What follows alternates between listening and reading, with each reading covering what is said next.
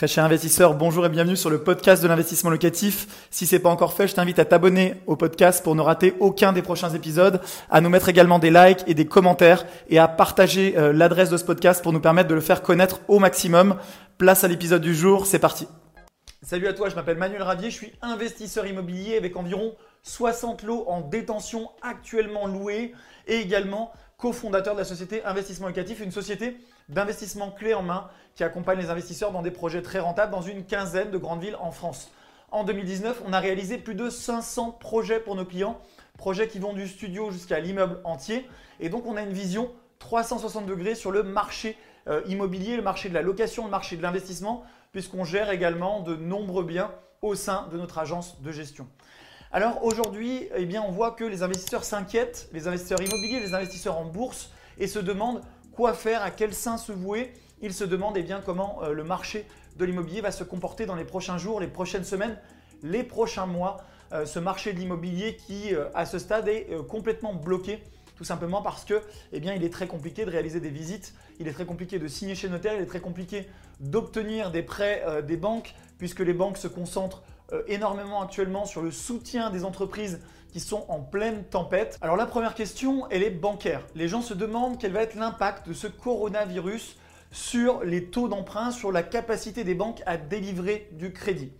Alors là, je vois un petit peu les deux écoles qui s'affrontent. Certains investisseurs disent les taux vont baisser parce que avec l'argent injecté, les banques centrales euh, soutiennent des taux bas. Plus que jamais, elles font pression sur les taux pour qu'ils soient les plus bas possibles pour relancer l'économie, pour que les gens puissent emprunter et donc qu'ils ne soient pas en situation de faillite pour que eh les entreprises, on le voit, puissent être soutenues et donc poursuivre et pérenniser les emplois. On le sait, juste avant cette crise, on était sur une situation euh, d'un marché de l'emploi qui était très dynamique en France et dans le monde. Nicolas Dose, le chômage recule en France et pour de bonnes raisons. C'est ce qui ressort de la photographie annuelle du marché du travail qui a été publiée hier par l'INSEE. Qu'est-ce que ça veut dire? Ça veut dire que le marché du travail en France, il est moins précaire et moins précaire qu'on ne le croit. Ça veut dire que le chômage ne recule pas euh, grâce aux mini-jobs, aux auto-entrepreneurs, aux CDD. Non, le chômage recule grâce au salariat, le bon vieux salariat. Et c'est pas le chômeur qui se met à son compte pour accepter n'importe quel boulot qui fait reculer le chômage. Et on avait même le président Emmanuel Macron qui se gossait de ses résultats. Alors bon, euh, politiquement, les gens se demandaient si les résultats étaient liés à son action à lui, à l'action précédente, mais peu importe. On n'est pas là pour faire de la politique. On voyait en tout cas qu'on était eh sur une situation d'emploi qui était très favorable et qui n'avait jamais été aussi favorable depuis euh, plusieurs années. Ce marché de l'emploi aujourd'hui, bien sûr, il est impacté puisque la crise du coronavirus, avec notamment les mesures de confinement, ont frappé de plein fouet les entreprises.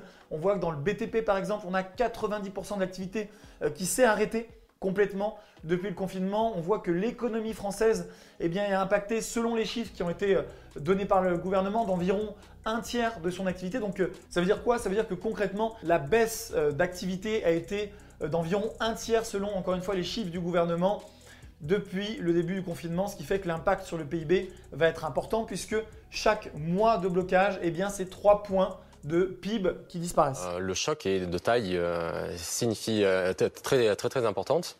donc on assiste à un blocage total de l'économie chinoise. C'est quand même un blocage total de l'économie chinoise. Oui, tout à fait, parce que en fait, tout le système de transport qui connecte l'économie chinoise au reste du monde est actuellement et fondamentalement perturbé. L'économie chinoise représente 15% du PIB.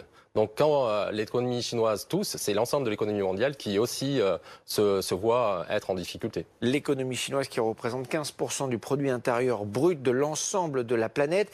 Alors en France, comment ça se passe? Pour l'instant, avant de compter la perte économique, eh bien, les États et la France en première ligne essayent eh bien, de faire face à cette crise qui est d'abord une crise sanitaire. Avec, ne l'oublions pas, on parle d'immobilier, on parle d'économie, mais avant tout des gens qui souffrent des gens qui perdent leurs proches, euh, des malades qui sont dans des situations très délicates. Et donc l'État essaye d'endiguer ça. Il essaye d'endiguer ça par les mesures de confinement qui ont été prises, mais également en parallèle, eh il essaye de soutenir l'activité économique, puisque l'économie, c'est pas on-off. On ne peut pas euh, d'un coup couper et donc confiner tout le monde et euh, demain réouvrir et dire bah, ça va mieux au niveau sanitaire, vous pouvez reprendre votre activité, puisque bah, le redémarrage de l'économie peut être très long avec des pans entiers de l'économie qui sont impactés et des emplois qui vont disparaître.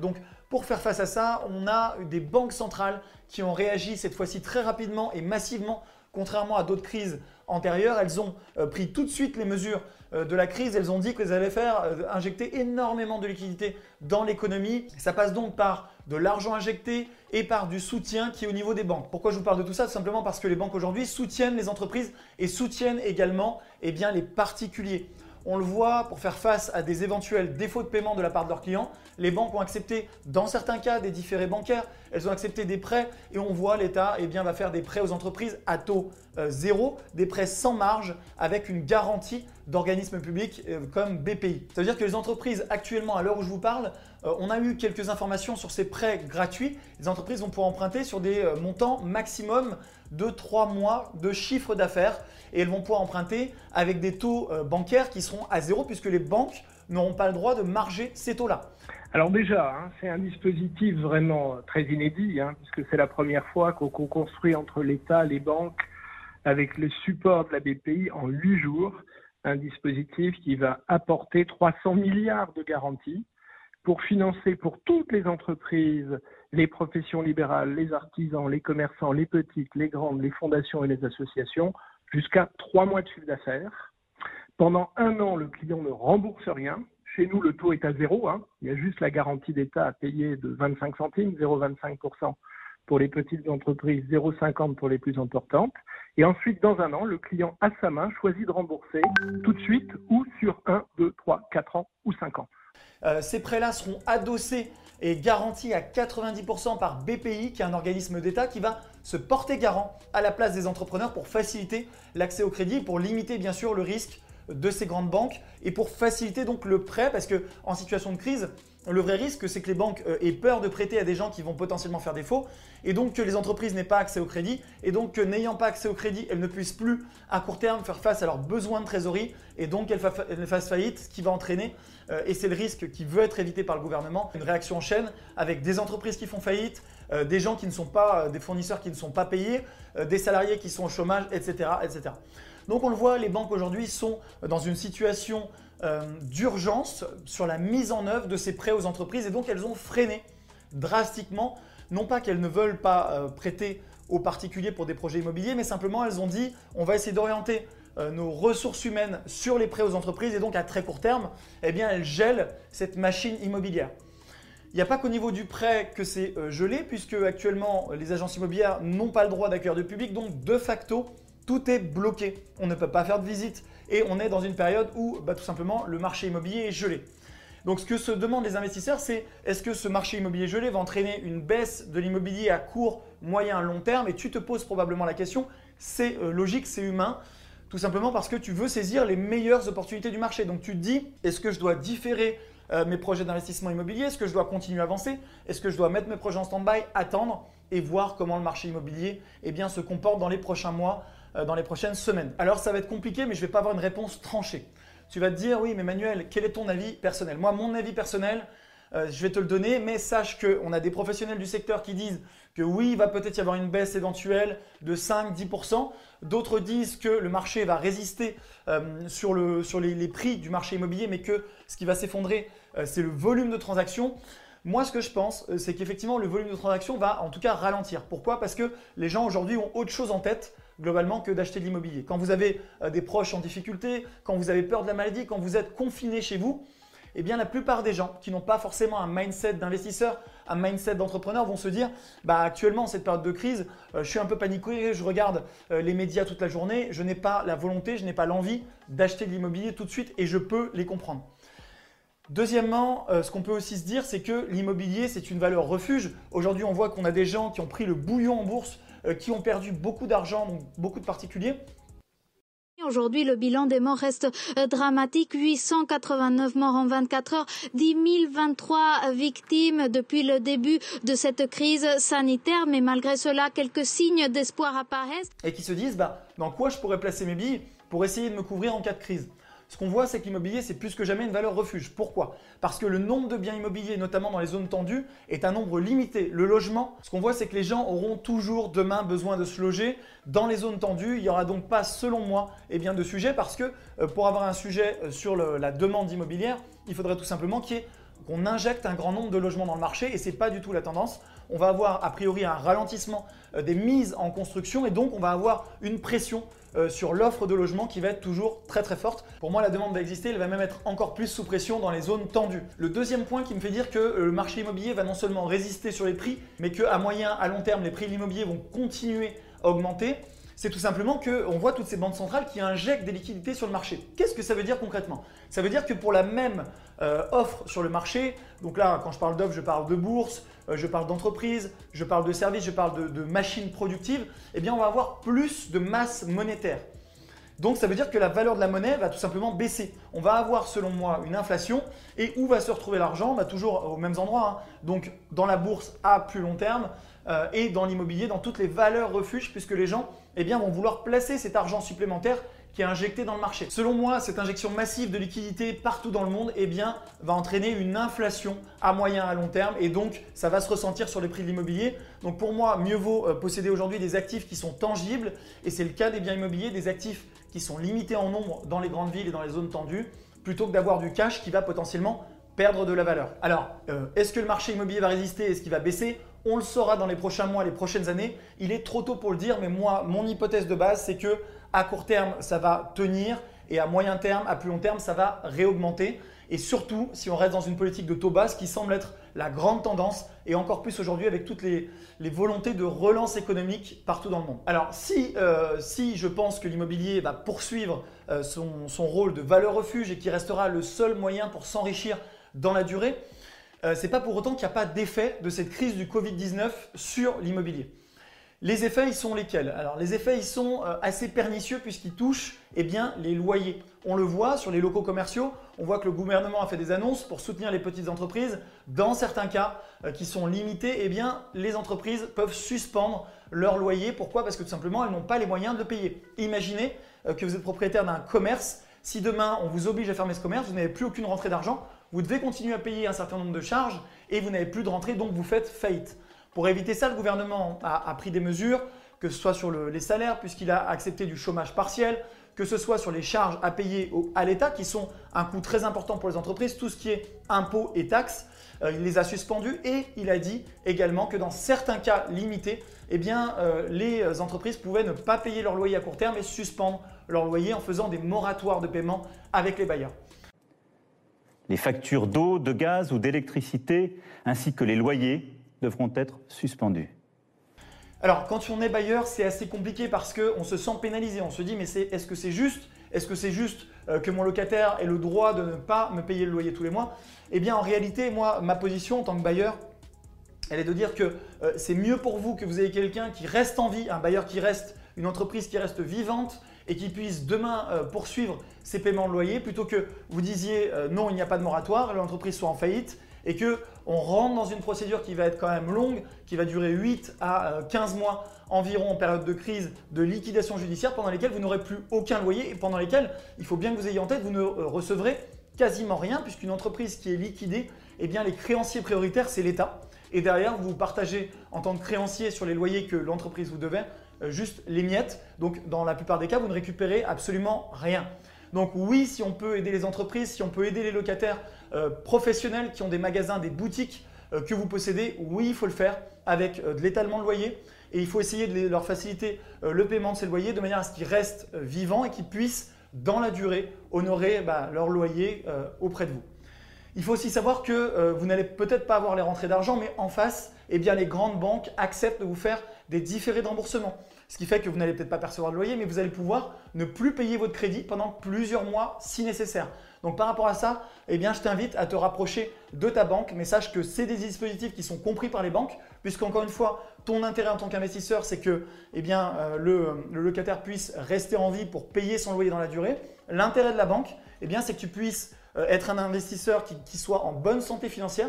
Donc grâce à ce différé, ils vont éviter de te mettre en faillite et en difficulté et donc ils vont te permettre de rembourser dans la durée eh bien, ton crédit immobilier. On le voit quand même euh, sur certains supports financiers, notamment les SCPI. Alors moi, je ne conseille pas forcément d'investir en SCPI, même si ça peut être dans certains cas un placement qui est peut-être moins mauvais que d'autres. Actuellement, beaucoup de SCPI sont engagés sur des locaux uniquement commerciaux, ou en tout cas, elles ont des grosses proportions eh bien, dans leur portefeuille de locaux commerciaux, eh là, euh, ce qui est sûr, c'est qu'elles risquent d'être impactées fortement peut-être plus fortement que l'investisseur que tu es qui a investi dans des logements. Et donc, ça va être compliqué. Une autre catégorie d'investisseurs qui a impacté euh, très fortement et qui doit absolument demander une aide à sa banque avec des différés de remboursement, eh ce sont ceux qui ont misé euh, sur la courte durée. Pourquoi? Parce que la courte durée est liée au marché du tourisme et actuellement il est complètement gelé. Donc il est fort à parier que si tu es un investisseur en courte durée, eh bien tes locataires, euh, tes réservations soient annulées et que tes logements soient vides. Et donc j'imagine, je me mets à ta place et je compatis, ça peut être très difficile. Dans ce cas-là, euh, vraiment, euh, parle-en à ta banque, négocie avec eux et je suis persuadé qu'ils vont t'aider à rester à flot. Et je suis aussi persuadé, même si je ne suis pas un partisan de la courte durée puisque je n'en fais pas à titre personnel. Je vais pas être comme tous ces gens qui disent sur YouTube, je les vois dans les commentaires, hein. je l'avais dit, la courte durée c'est pourri, je l'avais dit c'est euh, un mauvais placement, je l'avais dit, je l'avais dit. Non, la courte durée ça peut être très rentable et je ne vais pas cracher dans la soupe. Aujourd'hui où tu es en difficulté sur la courte durée, je pense que ça va reprendre et je pense que après ces périodes très dures de confinement, ça va reprendre très fort parce que je suis persuadé eh bien, que les gens vont vouloir à nouveau voyager, que ce soit euh, voyager dans le pays si on le voit comme en Chine actuellement, euh, certains pays restent fermés au niveau des frontières, mais je suis persuadé qu'il va y avoir une reprise et que à nouveau ça va redevenir très rentable. Donc il faut que tu puisses faire le dos rond, soit en passant tes logements en location longue durée ou en colocation, soit, euh, et peut-être même les deux, en combinant les deux, soit en négociant avec ta banque ces fameux différés de remboursement. Alors une autre question que se posent les investisseurs, c'est est-ce que les banques vont continuer à faire du prêt immobilier? Actuellement, moi j'avais des dossiers en cours effectivement, ça a tout ralenti. J'ai reçu euh, des messages de mes conseillers qui d'ailleurs je salue parce qu'ils sont restés au front. Ils travaillent même en télétravail et j'arrive à les joindre, peut-être même plus que d'habitude. Mais ils m'ont tous dit, Manuel, actuellement, attends un tout petit peu. Ce n'est pas notre priorité les dossiers immobiliers parce qu'on sait qu'ils peuvent attendre. Tu peux négocier euh, avec ton notaire une prorogation si tu étais en compromis. Voilà, les, les gens comprennent que la situation est compliquée et actuellement ils se concentrent plutôt, comme je l'ai dit au début de la vidéo, sur les prêts aux entreprises. Est-ce que les banques vont continuer à prêter pour l'immobilier La réponse est oui. Est-ce que euh, les banques vont continuer, comme c'était le cas juste avant cette crise, puisque euh, rappelle-toi, et tu pourras retrouver des vidéos sur la chaîne, on parlait de restrictions d'accès au crédit en fonction de critères Eh bien, euh, moi je parie qu'après cette crise, certaines restrictions, notamment les 33% qui étaient en train de devenir la règle absolue, on n'était pas encore complètement dans l'application de la règle, mais moi je pense que pour des sujets de relance, les banques ne vont pas faire n'importe quoi, mais pour autant, elles vont être un petit peu plus souples et ça peut être une opportunité pour l'investisseur que tu es. Je suis persuadé qu'après cette crise, on va pouvoir tous ensemble eh bien, reprendre les investissements immobiliers, relancer la machine. Parce que rappelons-le, aujourd'hui je vois beaucoup de gens, de haters, beaucoup de bashers et même des gens euh, qui peuvent s'inquiéter légitimement euh, du marché de l'immobilier. Je le rappelle, l'immobilier reste le seul moyen de s'enrichir quand on part de zéro ou même quand on a du patrimoine grâce à l'effet de levier bancaire. Donc est-ce que l'immobilier va disparaître? Est-ce que ça va devenir un mauvais placement? Est-ce qu'il va s'effondrer? Je suis persuadé que non. Je tiens à te rassurer. Je suis persuadé que ça va rester eh bien, le meilleur placement qui soit et que dans la durée, ça va rester un placement où tu es couvert. Pourquoi? Parce que même en cas de baisse, eh tu as des loyers qui rentrent. Même si le taux de défaut va peut-être augmenter légèrement, on peut se couvrir avec des, avec des garanties loyers impayés. On peut se couvrir en prenant des bons profils. On peut eh sortir les locataires quand c'est nécessaire, même s'il y a des procédures qui peuvent être longues. Mais l'immobilier reste un fabuleux moyen de s'enrichir et selon moi, le meilleur déplacement, même si bien sûr il y a d'autres choses qui peuvent être intéressantes en période de crise, notamment euh, certains coûts à faire en bourse. Mais l'immobilier reste la valeur refuge par excellence. Donc ne t'inquiète pas si tu as investi dans l'immobilier avant, ne t'inquiète pas si tu veux investir demain. On est persuadé euh, chez Investissement Locatif, on est investisseur, c'est le cas des chasseurs, qu'il n'y a pas de crack sur les prix dans les grandes villes. On est au contact du marché en permanence tous les jours. Et donc je t'assure que ce n'est pas le cas. Si c'était le cas, je le dirais, j'en parle et je parle régulièrement sur Instagram de l'actualité. Mais aujourd'hui, il y a un marché qui est attentiste, il y a un marché euh, qui est bloqué parce que je l'ai dit, euh, c'est très compliqué avec le confinement, mais il y a un marché qui n'attend qu'une chose, c'est la reprise pour pouvoir reprendre eh bien, du poil de la bête et pouvoir reprendre les investissements. Moi, je vois beaucoup de gens qui veulent investir dans l'immobilier, de clients, de prospects, d'investisseurs qui me contactent et qui continuent leurs achats et qui continuent à avoir euh, confiance dans ce marché de l'investissement locatif. Un grand merci d'avoir suivi cet épisode jusqu'au bout. Je te donne rendez-vous pour un prochain épisode. Si c'est pas le cas, abonne-toi au podcast, partage-le, mets-moi un like. Et tu peux également retrouver plus de conseils sur YouTube avec plus de 300 vidéos de conseils gratuites en ce moment une vidéo par jour. Rejoins-nous là-bas aussi et à très bientôt. Ciao